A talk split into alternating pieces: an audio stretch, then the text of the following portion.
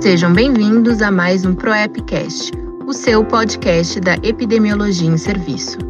Este é seu espaço para ampliar conhecimentos e debater temas atuais sobre saúde pública com especialistas da área.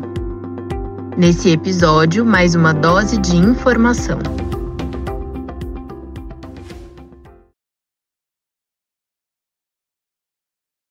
Oi, pessoal, tudo bem? Sou Sara Mendes D'Angelo, enfermeira, epidemiologista, mestre em saúde pública e colaboradora da PROEP. A PROEP, por meio da rede TIOS, lançou o curso de planejamento local de campanha de vacinação contra a Covid-19. A proposta do curso é que o profissional tenha contato com as etapas de planejamento da campanha de vacinação contra a Covid-19 e que possa aplicá-las à sua realidade e em sua área de atuação. Então, após a excelente notícia da chegada das vacinas contra a Covid-19, algumas dúvidas surgiram, como já era esperado, por se tratar de um imunizante novo e por outros vários motivos. Vamos esclarecer essas dúvidas? Hoje vamos conversar com o professor epidemiologista Luciano Pamplona. Ele é biólogo e professor dos cursos de medicina da Universidade Federal do Ceará e do Centro Universitário Cristos, e essa é a sua dose de informação sobre a campanha de vacinação contra a Covid-19. E para iniciar a nossa conversa, nada mais adequado do que tratar sobre a importância da vacinação, não é, Luciano? Com certeza, Sara. E eu agradeço a oportunidade de conversar aqui com você e com os nossos ouvintes sobre esse tema tão importante. Pois bem, Luciano, as vacinas enfim chegaram mas muitas pessoas têm dúvidas sobre a segurança e a efetividade das mesmas. Por que isso tudo aconteceu? Bem, Sara, sem dúvida nenhuma, a vacina para a Covid foi desenvolvida num tempo muito rápido, em tempo recorde. Isso se deu em virtude do grande investimento e da priorização internacional sobre o tema, naturalmente por conta da pandemia, além, claro, da tecnologia empregada nessa produção. Paralelo a isso, a gente teve um processo que eu considero não saudável, que foi de politização em torno da vacina, que acabou muitas vezes gerando especulações e fake news.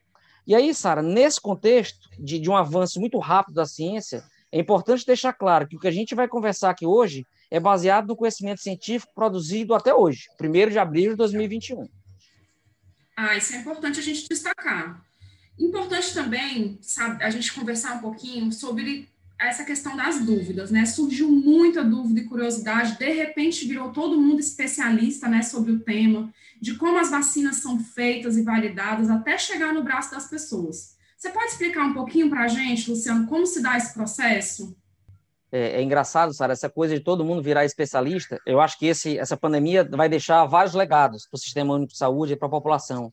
Mas para os epidemiologistas em geral, um grande, levado, um grande legado que eu tenho brincado com os meus alunos, meus colegas, é que hoje toda a imprensa internacional consegue falar a palavra epidemiologia, epidemiologista, que antes todo mundo gaguejava e ninguém entendia o que era. Mas o fato é, para que uma vacina chegue no braço de cada um de nós, ela passou por uma infinidade de testes. Desde lá de identificar um princípio ativo, testar em condições in vitro, ou seja, testar no laboratório, até testar aquilo em animais, testar em pequeno grupo de pessoas, ver a segurança, depois ver a eficácia. E só lá na frente que a gente testa essa vacina num grupo maior de pessoas. Então, um exemplo bem sucedido disso, por exemplo, foi o estudo feito pelo Butantan, que para acelerar o processo de teste, optou de forma muito acertada, hoje a gente reconhece isso, em usar como pessoas a serem testadas profissionais de saúde. Por que isso? Porque eram as pessoas que estavam à frente. Então, naturalmente, elas teriam mais chances de ser expostas rapidamente e o experimento poderia ser desenvolvido em um tempo menor. Então, isso fez com que a gente chegasse numa resposta de fase 3 muito mais rápida do que historicamente a gente chegou para as outras vacinas. Nossa, excelente. É, então, Luciano, nesse contexto, por que, que a vacinação é tão importante?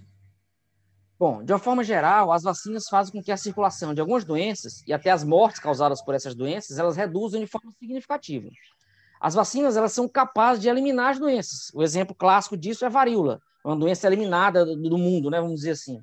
Então, as pessoas de meia idade, por exemplo, como eu, que já passaram dos 40, dos 40 anos, vão lembrar de doenças que as crianças hoje, felizmente, têm muito menos. E nós temos um programa de imunização hoje no Brasil que é um dos maiores do mundo. Eu costumo dizer que o nosso Programa Nacional de Imunização, o PNI, ele é um luxo. E é fato, né? A gente sabe que ele é invejado por muitos países, né? Inclusive países europeus, né? É, mas, Luciano, por que, que é essencial, então, a gente incentivar a população lá do meu município a se vacinar contra a Covid-19? Bem, Sara, a, a, população precisa entender, precisa saber quais são os benefícios dessa vacinação para cada um de nós. Então, vou destacar alguns mais claros. Por exemplo, as pessoas precisam entender que aquelas com esquema vacinal completo, ou seja, uma ou duas doses, a depender da vacina que a gente vai utilizar, e aí precisa passar um tempo, depois, duas a três semanas, para conferir essa proteção completa. Se essas pessoas entrarem em contato com pessoas infectadas, elas vão ter menos chance de se infectar. Mas tem mais coisa interessante. Mesmo que você se infecte, você vai ter menos chance de apresentar sintomas. E aí, mais legal, vamos imaginar que você se vacinou, mesmo assim, pegou Covid e teve sintomas. Essas pessoas que apresentaram sintomas tendo sido vacinadas antes, elas vão ter menos chance de evoluir para a gravidade, vão precisar menos ainda de se internar, e felizmente, as pessoas que se vacinaram, mesmo pegando Covid, elas têm uma chance de morrer muito menor do que aquelas que não se vacinaram.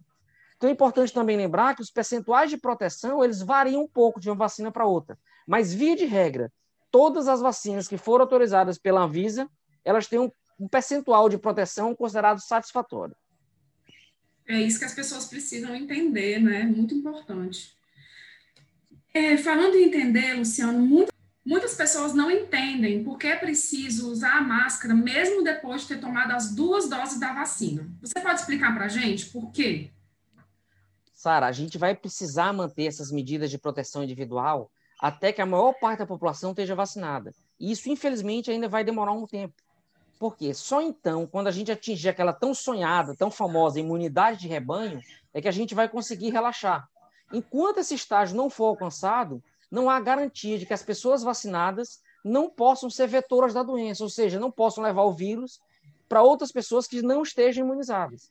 Então, nesse cenário, usar máscara e manter um distanciamento físico mínimo entre as pessoas continua sendo importante não só para você se proteger, mas para aquelas pessoas que não tiveram acesso ainda à vacina.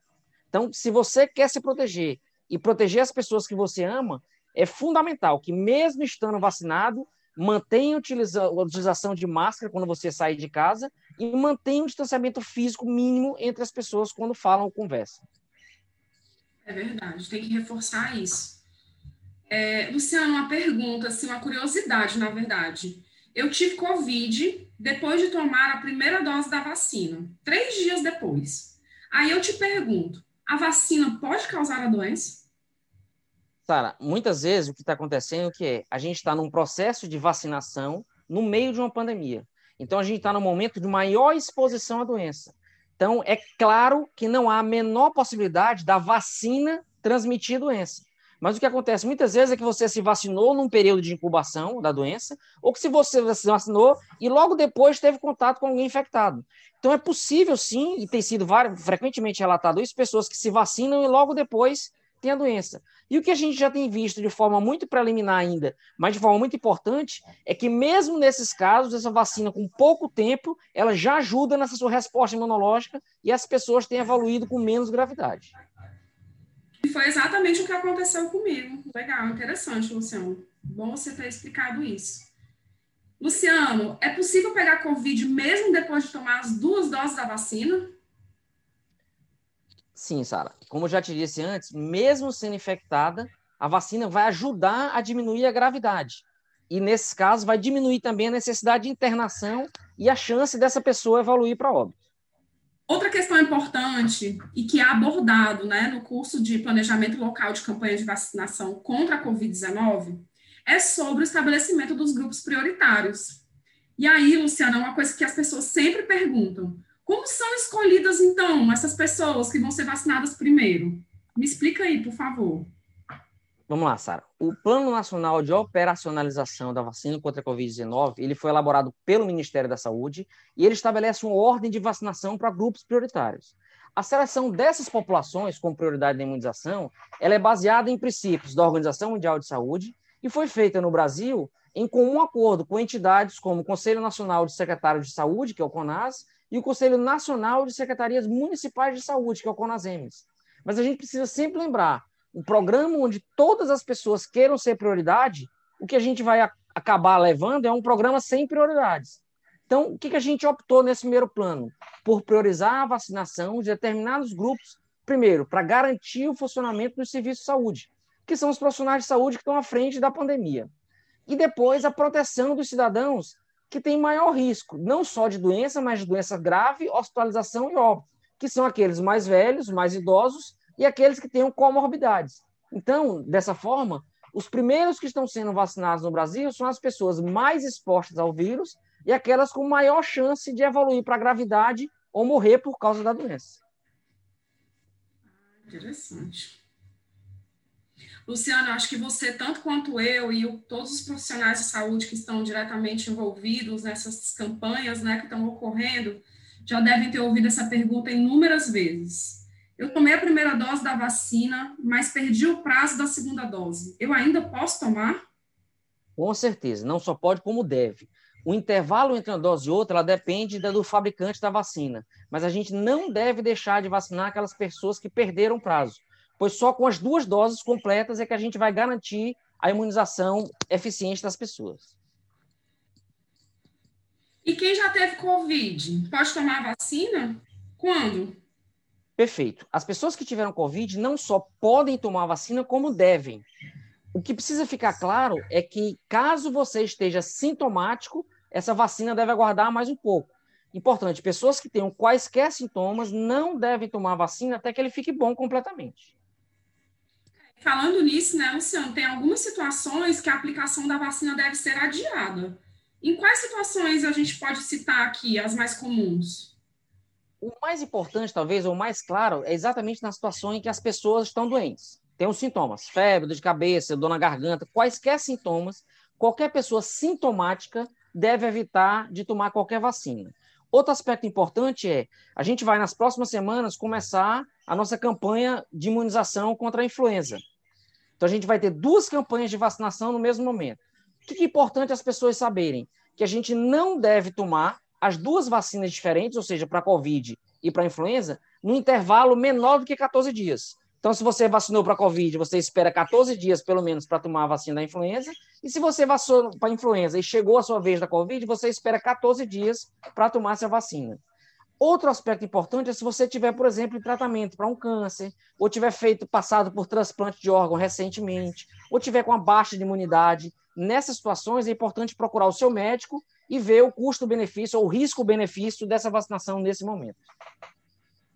Sim, aí, aproveitando esse contexto né, que você está falando do, das condições crônicas e das doenças né, crônicas, é, existem algumas doenças e condições que fazem parte do grupo prioritário né, para tomar essa vacina. Você pode fazer aí uma lista das mais comuns para que a gente possa passar aqui para o nosso ouvinte, Luciano?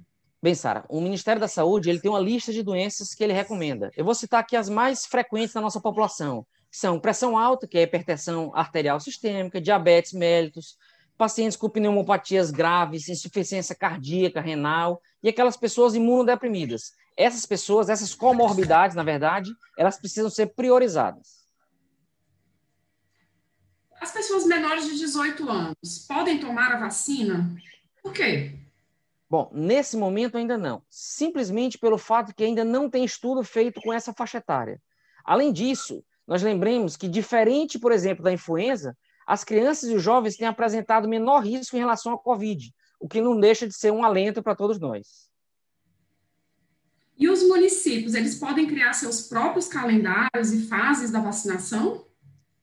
Não. Para que o programa tenha um efeito de forma nacional, todos os municípios brasileiros devem seguir o Plano Nacional de Vacinação do Ministério da Saúde. Lembro sempre daquela frase que eu gosto muito de dizer: no cenário onde todos são prioridade, a gente acaba não tendo prioridade. E o que fazer caso sentir algum mal-estar depois de receber a vacina? Sara, as pessoas vacinadas devem ser orientadas a buscar atendimento médico caso apresentem alguns sintomas após tomar a vacina.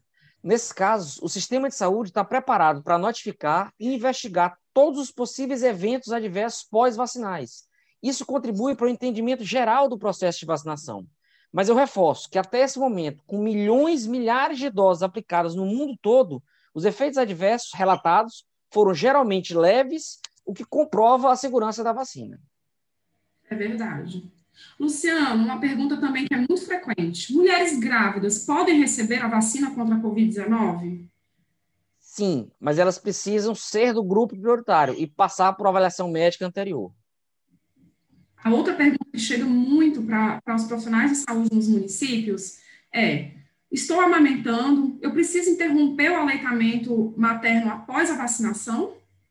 Não, não precisa parar o aleitamento materno. Não deverá ser interrompido de forma alguma caso você seja vacinada estando amamentando.